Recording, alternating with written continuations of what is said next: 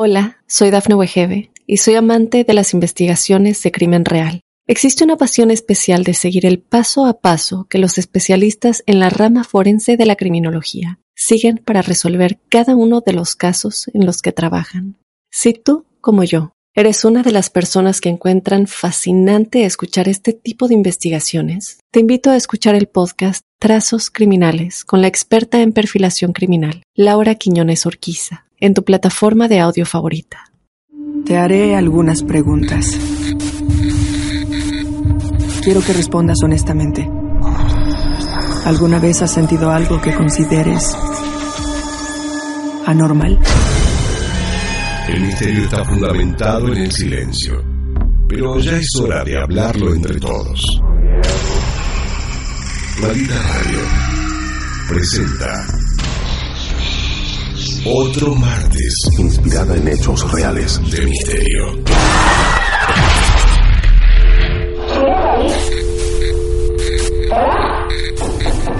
¿Quieres hablar con alguna de nosotras?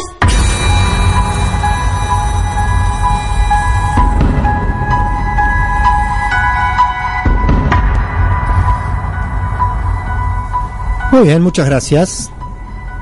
Gracias a todos los que están aquí presentes, a los que se ven y a los que no, que en cierta forma a lo mejor también están presentes por acá.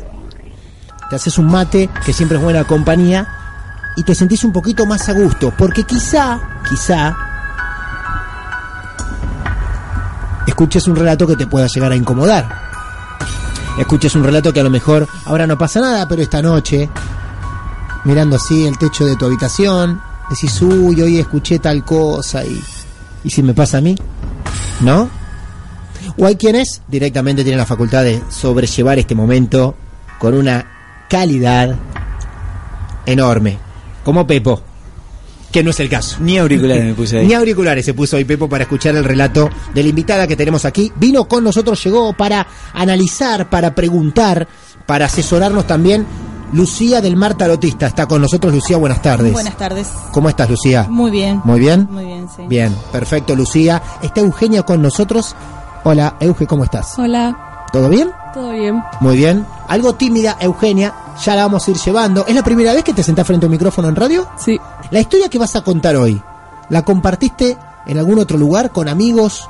no, o sea, los únicos que saben es mi familia y los cercanos y nada, cuando vi la, la página se me Ajá. dio publicarlo, no, o sea, Claro. no, no pensé que me iban a llamar y que Mira para vos. contarlo. Mira qué bien. Lo, lo puse porque, bueno, no sé, me llamó la atención que, que, o sea, pasaban muchas cosas y dije, bueno, por ahí esto le llamé la atención y lo publiqué. Bien, perfecto. Eugenia tiene cuántos años? 19. 19. Lo poco que sabemos de la historia es que alguna vez el hermano de Eugenia vivió cosas espantosas. Él y los que estaban alrededor, Claro. lógicamente. Sí. Bueno, 19 años, Eugenia. ¿Nació en Mar del Plata, Eugenia? Sí, ¿Sí? acá. Muy bien. ¿Recuerda en qué lugar de Mar del Plata nació? En el hospital, eh, la clínica Colón. Clínica Colón. Ahí está. Muy Me bien, acordaba. perfecto. Hace 19 años llegaba al mundo Eugenia, eh, donde la estaban esperando sus familiares y hermanos también. ¿Cuántos hermanos tiene? No, o sea, es así. ver. El hecho este fue con un hermanastro. Porque, Hermanastro. Claro, no es un hermano. Lo hubiese de dicho porque sangre. incluso incluso quedaba mejor el título. Hermanastro, mal, el hermanastro ya suena peor que hermano. Es Claro. peor todavía. Es un hermanastro. Claro, mi Bien. ma- la Sí. mujer de mi papá tiene 11 hijos. ¿Eh? Sí, y yo de parte de mi papá y mi mamá somos 5 o 6. No me acuerdo. Claro. Decime que no es el séptimo hijo varón con el que tuvieron el Eh, problema, porque, Pepo, tenemos hombre lobo. No, el Aquí- sexto, el sexto. ¿El Uh, sexto? el sexto. Uh, bueno, el sexto es diablo. El sexto es diablo, el séptimo es hijo varón. Bueno, eh, es el sexto de 11 hermanos. Sí. Muy bien. Eh, ¿Ustedes son cuántos? ¿Hermanos directos? Directos somos eh, 5. Cinco. 5. Dios mío. ¿Se llegaron a juntar todos en algún momento del año? sí. ¿Todos? Sí, todos, todos. Bien. Es un quilombo. ¿Se llevan muy bien? Ey, a veces, a veces hay mucho quilombo, a veces no. ¿Tenés alguna Depende. preferencia para con, tenés quién, a quién querés un poco más o con quién te lleva mejor? Y cuando yo me fui a vivir allá tenía 8 ocho, sa- ocho años. Ocho años, Y, sí. o sea, los más grandes me ayudaron a poner a crecer más. Claro. Entonces con ellos como que me aferré mucho más que con los otros que tenían más o menos mi misma edad. Claro. Entonces Bien. los más grandes ponele que son los que más, con los que mejor me llevo. Ujú. Este hermano, este hermanastro del que vamos Sí. a hablar, tiene hoy cuántos años? Hoy tiene 22, 23. Ah, es muy cercano a vos. Sí, nos llevamos re pocos años, no. Ah, bien, muy bien. Bueno, hace 19 años nacía Eugenia en la clínica Colón Mar del Plata. Hermanos y hermanastros por ahí. ¿Mm? Algunos ya la estaban esperando, otros vinieron después. ¿No? Claro. ¿Hay algunos más chicos? Sí. No, yo soy la más chica. ¿Vos sos la más Yo pequeña? soy la más chica. Unos son del mi- o sea, me llevan desde un año Sí, hasta hasta el 10, resto. ponele. Vos sos la más Pero yo pequeña soy la de más todos. chica, sí. La más chiquita.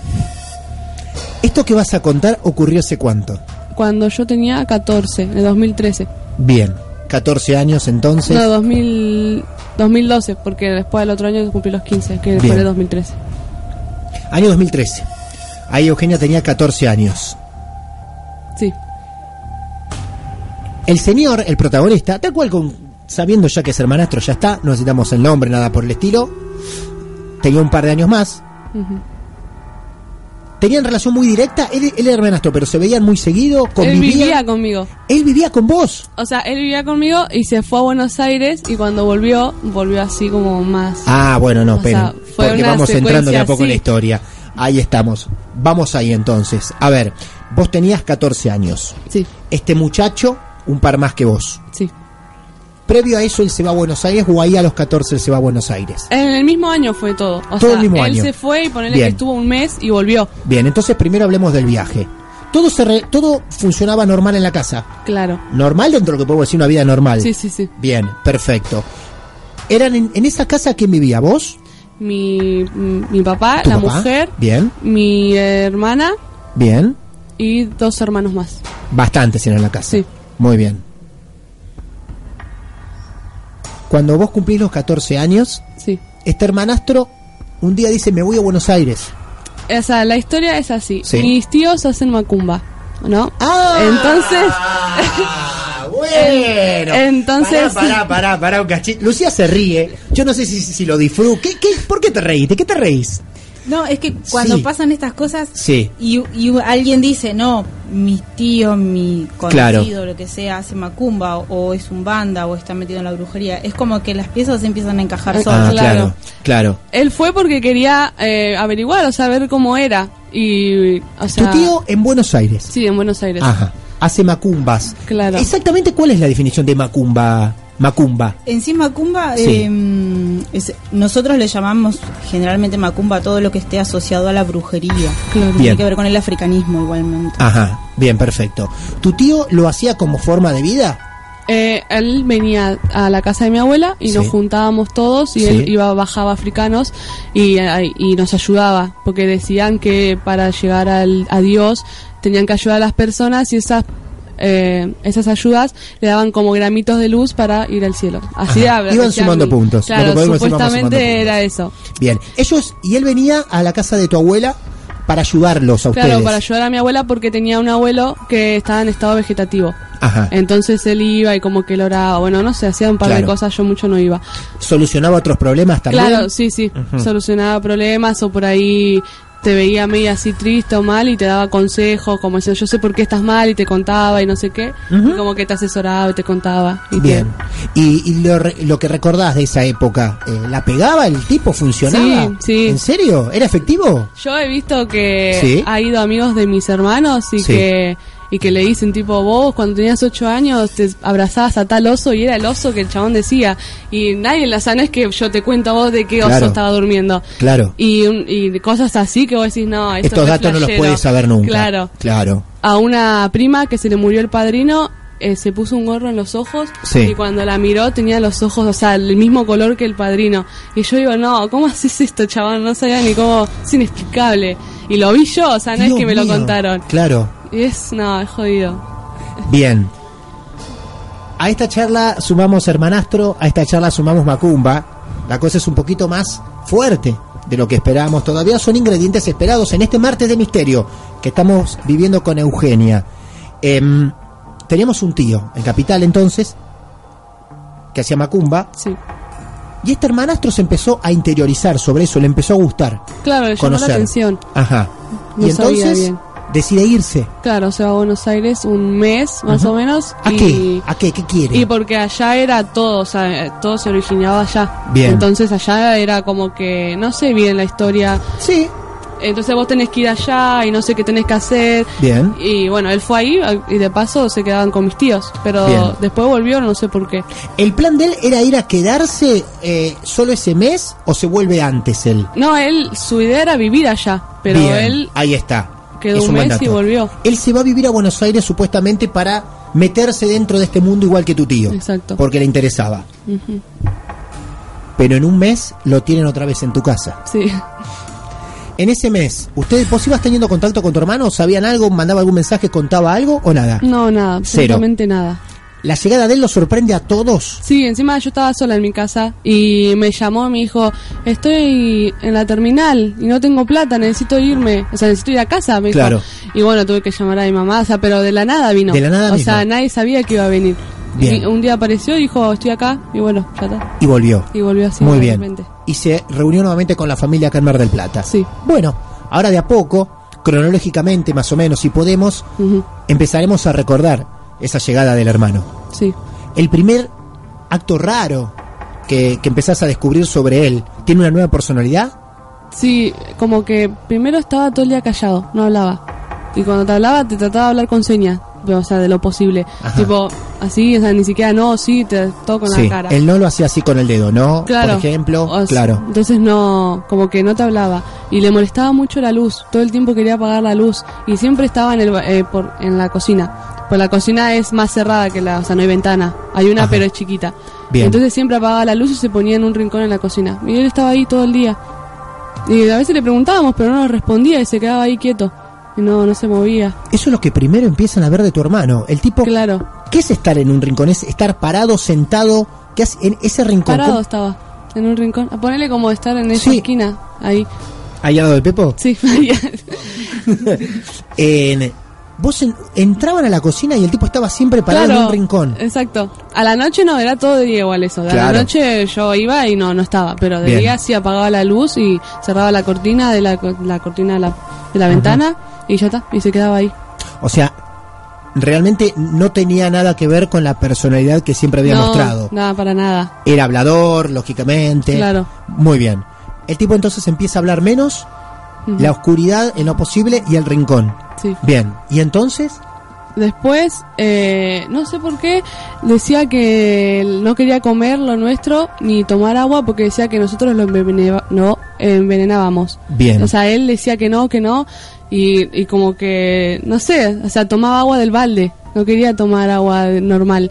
Él iba, llenaba el balde y tomaba de ahí agua. Y yo le decía, Jeremía, agarraba. Jeremía, bueno, Él- no él- importa. Él agarraba, perdón, él agarraba el balde, un balde, y él llenaba el agua. Claro. El balde, perdón, con agua. Sí, se iba al patio, Sí. llenaba el agua y él tomaba ahí. Y yo le decía, ¿por qué tomas de ahí? Porque ustedes lo envenenan, me decía. Así, serio.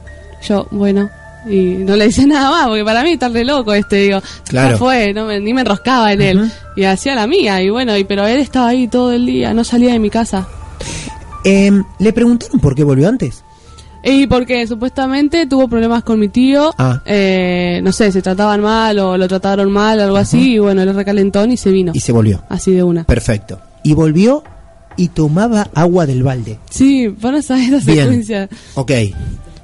¿Y entonces cómo sigue avanzando la cosa? Después, eh, ahora siempre todos los días a las 3 de la mañana abría la puerta de mi casa y gritaba que se vayan, que lo dejen en paz. Todos los días, no me despertaba de cómo lo gritaba. O sea, todo el mundo se despertaba. Claro. Mi mamá la levantaba y decía, andate arriba, porque dormía arriba en ese momento. Ujú. Anda arriba, Jeremías, le decía, anda arriba. Y él, váyanse, déjenme en paz, gritaba.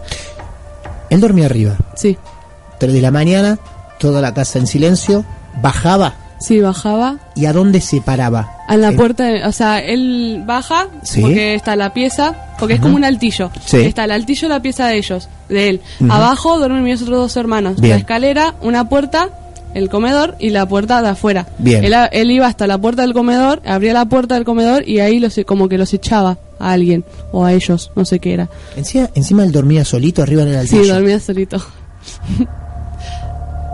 Bien. A las 3 de la mañana era ese el puntual, horario era puntual. puntual. Ajá. Para jugar era puntual eso. Siempre me despertaba porque gritaba, pero no sé, como si lo estuvieran matando, como re desesperado, que quería que se vayan, quería que se vayan y lo gritaba. Y bueno, mi mamá siempre lo agarraba y lo volvía a meter arriba y se dormía otra vez. Bien. Una sola vez lo hacía igual, no es que Ajá. bajaba otra vez.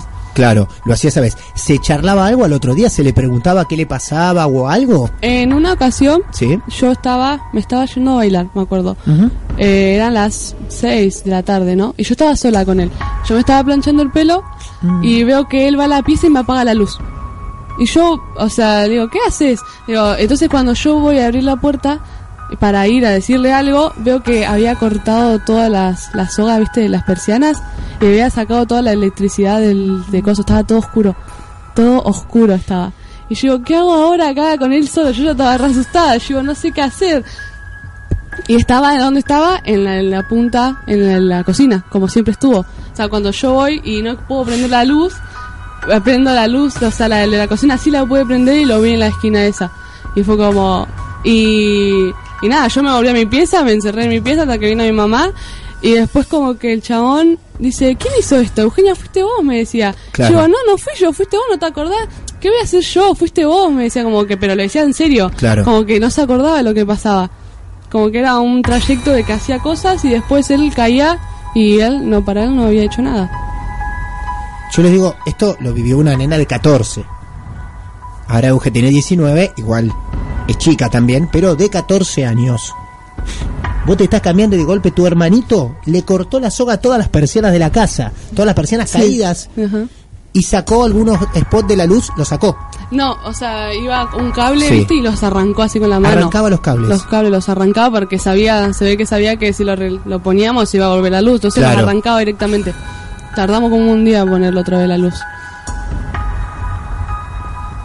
Lucía, antes que siga, porque hay más datos, ¿eh? Hay muchos más datos todavía. ¿Usted escuchó algo así alguna vez, Lucía? Eh, ¿Del mar? Sí. Sí.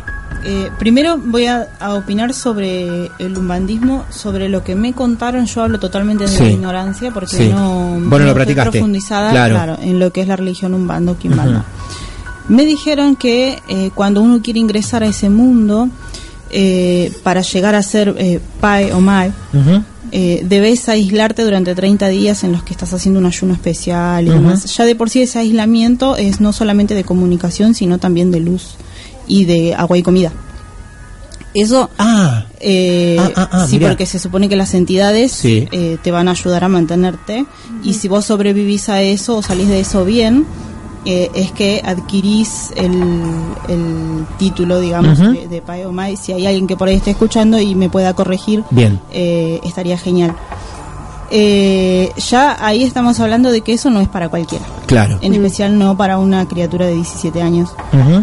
Y eh, lo que se escucha en realidad y lo que se ve son como más como unos episodios psicóticos, porque él Sí. tiene una obsesión con la luz, tiene una- esa, esa persecución de que lo van a envenenar, de que lo Sí. quieren matar y de que le quieren hacer cosas que si bien tiene que ver con esta parte de la religión, porque sabemos que la religión, todas las religiones, las paganas y las no paganas, eh, en una persona que es impresionable, pueden provocar un montón de cosas, desde esta psicosis hasta un montón de hechos paranormales provocados por la misma persona. Claro. Bien, estamos en Martes de Misterio, estamos conociendo la historia de Eugenia, que llamamos hermano maldito, se dieron cuenta por qué lo llamamos, ¿no? Eh, el hermano de Eugenia, tres años más que ella, ella 14, el 17, eh, volvió de su no experiencia, a lo mejor con su tío y el mundo Umbanda, y llegó raro.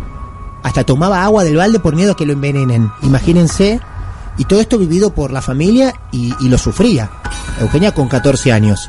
Bueno, eh, de ahí se empiezan a suceder más hechos todavía. Sí, sí, a veces eh, pasaba que eran tipo 9 de la noche y venían amigos de, ell- de él Ujú. y me decía, che, está tu hermano allá en la esquina tirado, me decía. Ujú. Y cuando le iban a buscar estaba todo, pero no sé, ¿viste el exorcismo de Emily Rose cuando está todo así, todo doblada? Bueno, era igual. Y ni- no entendíamos porque, o sea, yo digo, uh, esto está redrogado, no sabíamos. Sí, sí, sí. Es que la- nosotros estábamos entre o algo pasa, o sea, algo espiritual, o Sí, o está consumiendo o, claro, cosas que está antes no consumiendo consumió. Un Claro. tipo de droga que le está haciendo todas estas cosas. Exacto. En- y um, así fue un, un par de veces que lo tuvimos que llevar.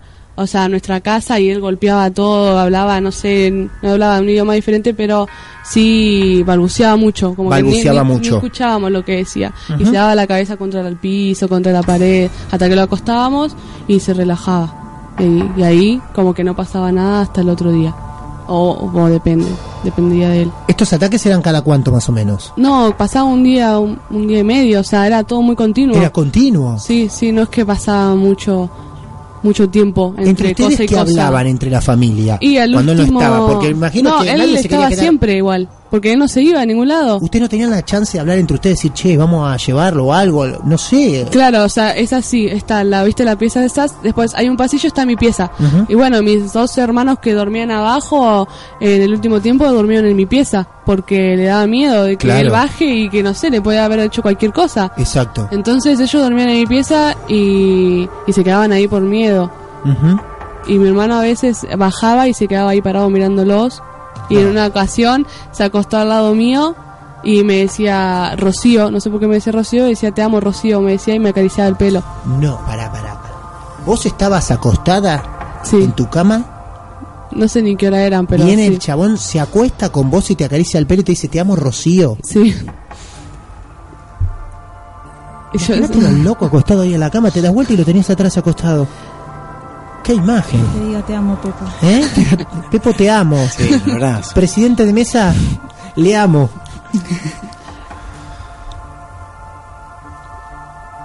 ¿Cómo empiezan a, a solucionar o a tratar de solucionar esto? ¿Qué es lo que va ocurriendo? ¿No hablaron con tu tío en, en- en- en esos momentos a ver si había una forma de ayudar lo que pudo Sí, haber pasado? O sea, mi tío fue. ¿Tu y- tío viene acá? Sí, vine acá a Mar del Plata y como que no me acuerdo bien la situación que pasaba, pero él en un momento agarró un crucifijo, o Tu sea, tío, mi hermano, no, tu mi hermano. hermano y no lo quería saltar para nada. Ajá. Y como que mi tío le tiraba agua y, y él se corría, pero era como que era una piedra él. O sea, estaba parado mirando para abajo y mi hermano, mi tío, perdón, le hablaba, no me acuerdo qué le decía ahora. Ujú. y, y mi hermano no reaccionaba, o sea, él le hablaba y le, como que le hablaba a eso lo que es. Esa cosa que estaba ahí alrededor de mi Claro, hermano. claro. Y mi hermano no contestaba, él miraba para abajo y por ahí él, mi tío lo tiraba y se quedaba ahí tirado en el piso, duro, siempre duro estaba, nunca...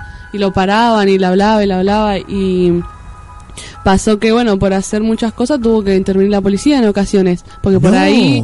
Por ahí rompía toda mi casa y casi íbamos, o sea, no podíamos tampoco decir, bueno, eh, no, claro. entonces... Llegaron a... Mirá vos, tuvieron que llamar a la policía. Sí, le tuvieron que inyectar, eh, bueno, no me acuerdo qué, para Sí. tranquilizarlo. Claro. En ocasiones sí, unas dos o tres veces tuvo que hacerlo. Y la última le dijeron que si no lo llevaban a un centro, eh, lo tenían que llevar detenido. Ujú. Porque había pasado en la calle, me parece. Entonces mi, ma- mi hermana, mi mamá, perdón, lo tuvo que internar.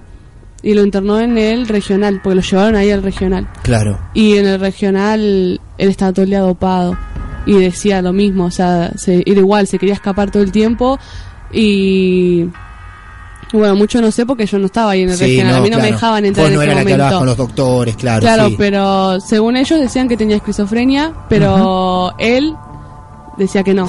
Claro, no, El- igual me- de- es muy difícil que un médico te diga Obvio. "Sí, este muchacho tiene un el demonio en el cuerpo. Obvio, Claro, es lógico. obvio, siempre está la, Exacto. la disputa entre esas dos cosas. Sí, sí, sí. Pero antes de que lo internen, él se tiró de, de- de las escaleras del segundo piso y empezó a alargar espuma. Y ahí me- ahí fue cuando mi mamá se, se desesperó porque no sabía, dijo, se me muere el pibe, no sabía Claro. qué iba a pasar. Y bueno, entonces ahí lo tuvo que llevar, ahí fue cuando lo internó.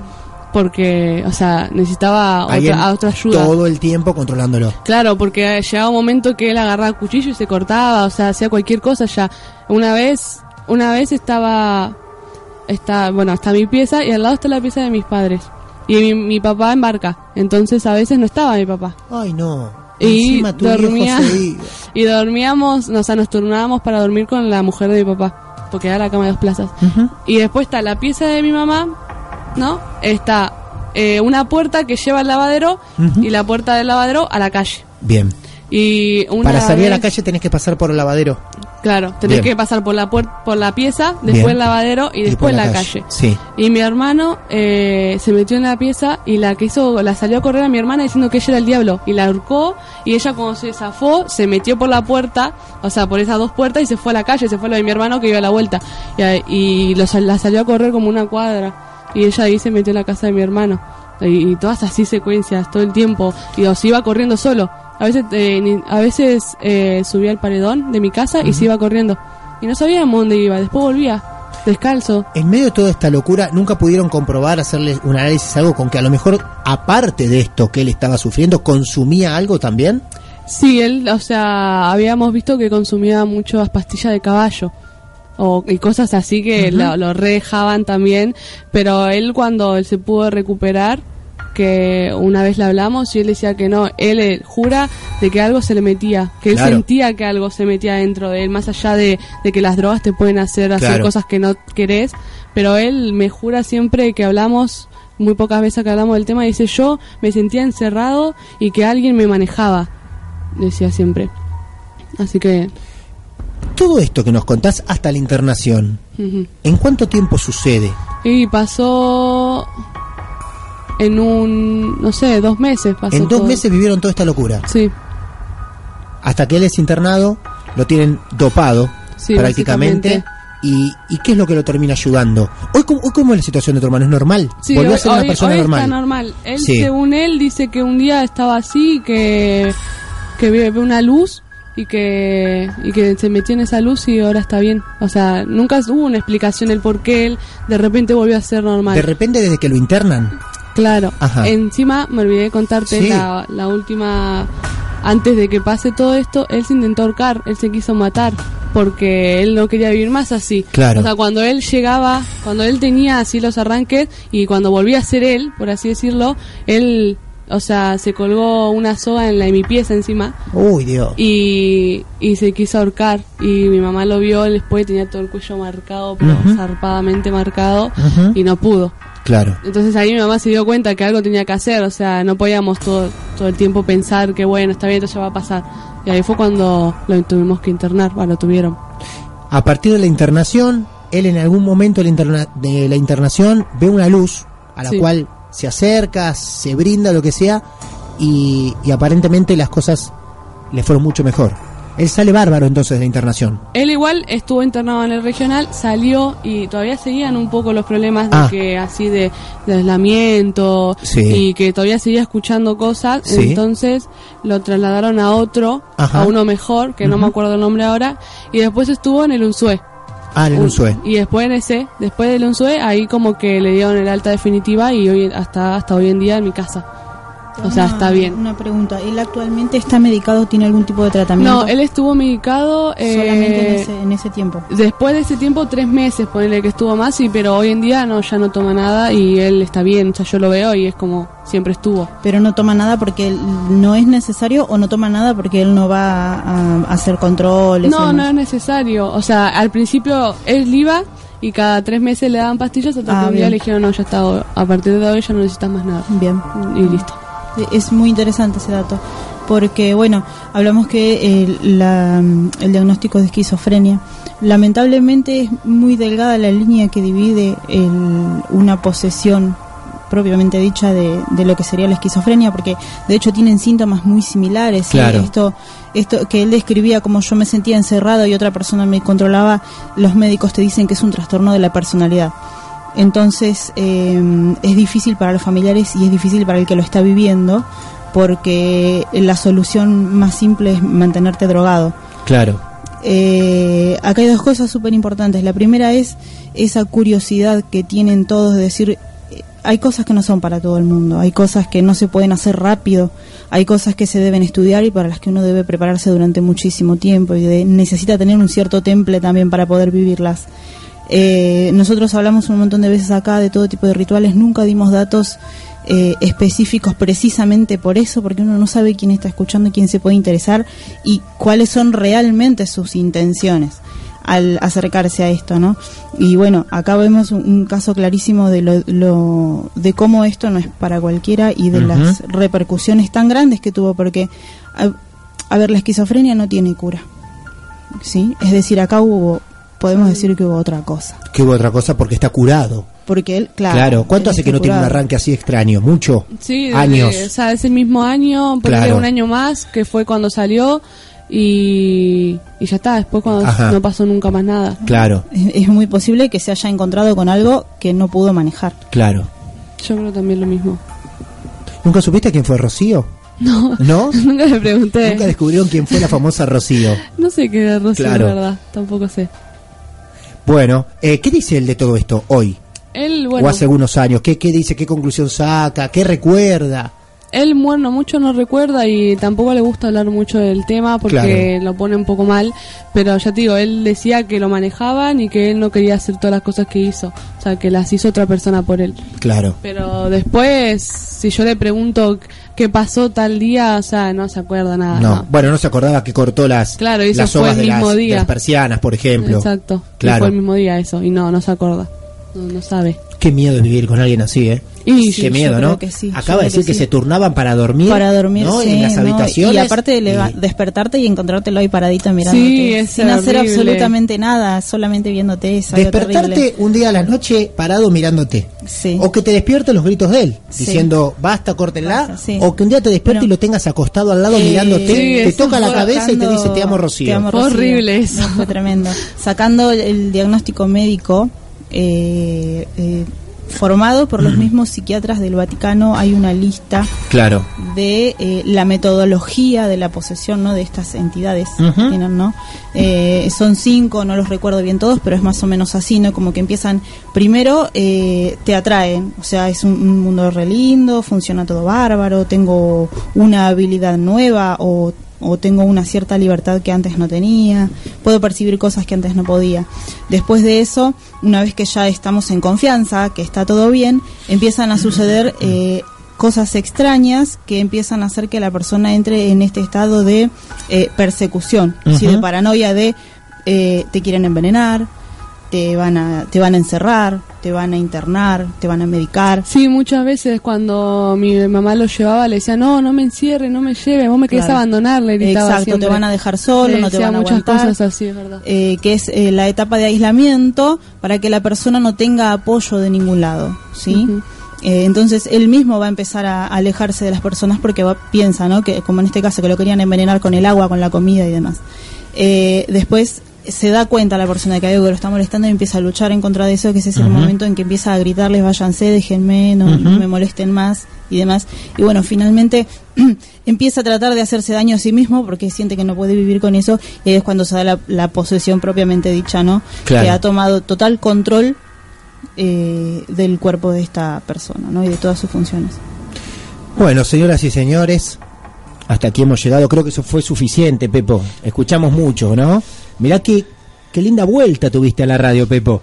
Concha de mi madre. yo estoy- Bienvenida. Bien. Bueno, hasta aquí llegamos y una historia, yo me sigo sorprendiendo de la variedad. Después de hacer tres años esto, sí, hemos escuchado, nos ha venido una familia a contar sobre su hija que fue exorcizada acá en Mar del Plata y la historia vino a partir de un hermano también que contó, pero eh, siempre hay algo diferente, algún argumento, alguna cosa que te cuentan y decís, no puedo dejar de sorprenderme, algún día me voy a dejar de sorprender y no. Y así llegamos a la historia de hoy llamada Hermano Maldito, que simplemente es algo simpático como para presentar una historia de la cual sufrió bastante Eugenia, sobre todo con 14 añitos nada más. 14 años nada más se bancaba el resto de la familia también. Calculen, los hermanos iban a dormir con ella. sí. Los hermanos varones, increíble. Yo te agradezco mucho, de verdad. Así que muchas gracias, de verdad, por haber venido. No, ¿eh? ustedes Gracias a tu familia también por dejarte venir, ¿eh? Muchas gracias. no saben que vine. ¡Ah! ¿En serio no saben? ¿No, sabe nadie que viste a contar esto? Se No, acaban mi, de her- enterar. mi hermana sola, o sea, la, la mamá del nene, ¿Tu nomás hermana sabe. sola sabe? ¿Ni Sí. tu hermano lo sabe? No. Ah, bueno, perfecto. En algún momento ¿eh? nos va a venir a visitar el hermano. Ahora el pequeño les cuenta todo. no se Claro, el pequeño cuenta todo. Bueno, muy bien. Entonces, a la familia, quizá en este momento le mandamos un saludo grande y los queremos también. Maldita Radio presenta otro martes de misterio.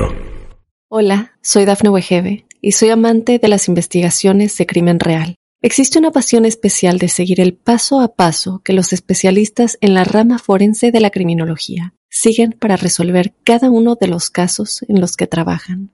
Si tú, como yo, eres una de las personas que encuentran fascinante escuchar este tipo de investigaciones, te invito a escuchar el podcast Trazos Criminales con la experta en perfilación criminal, Laura Quiñones Orquiza, en tu plataforma de audio favorita.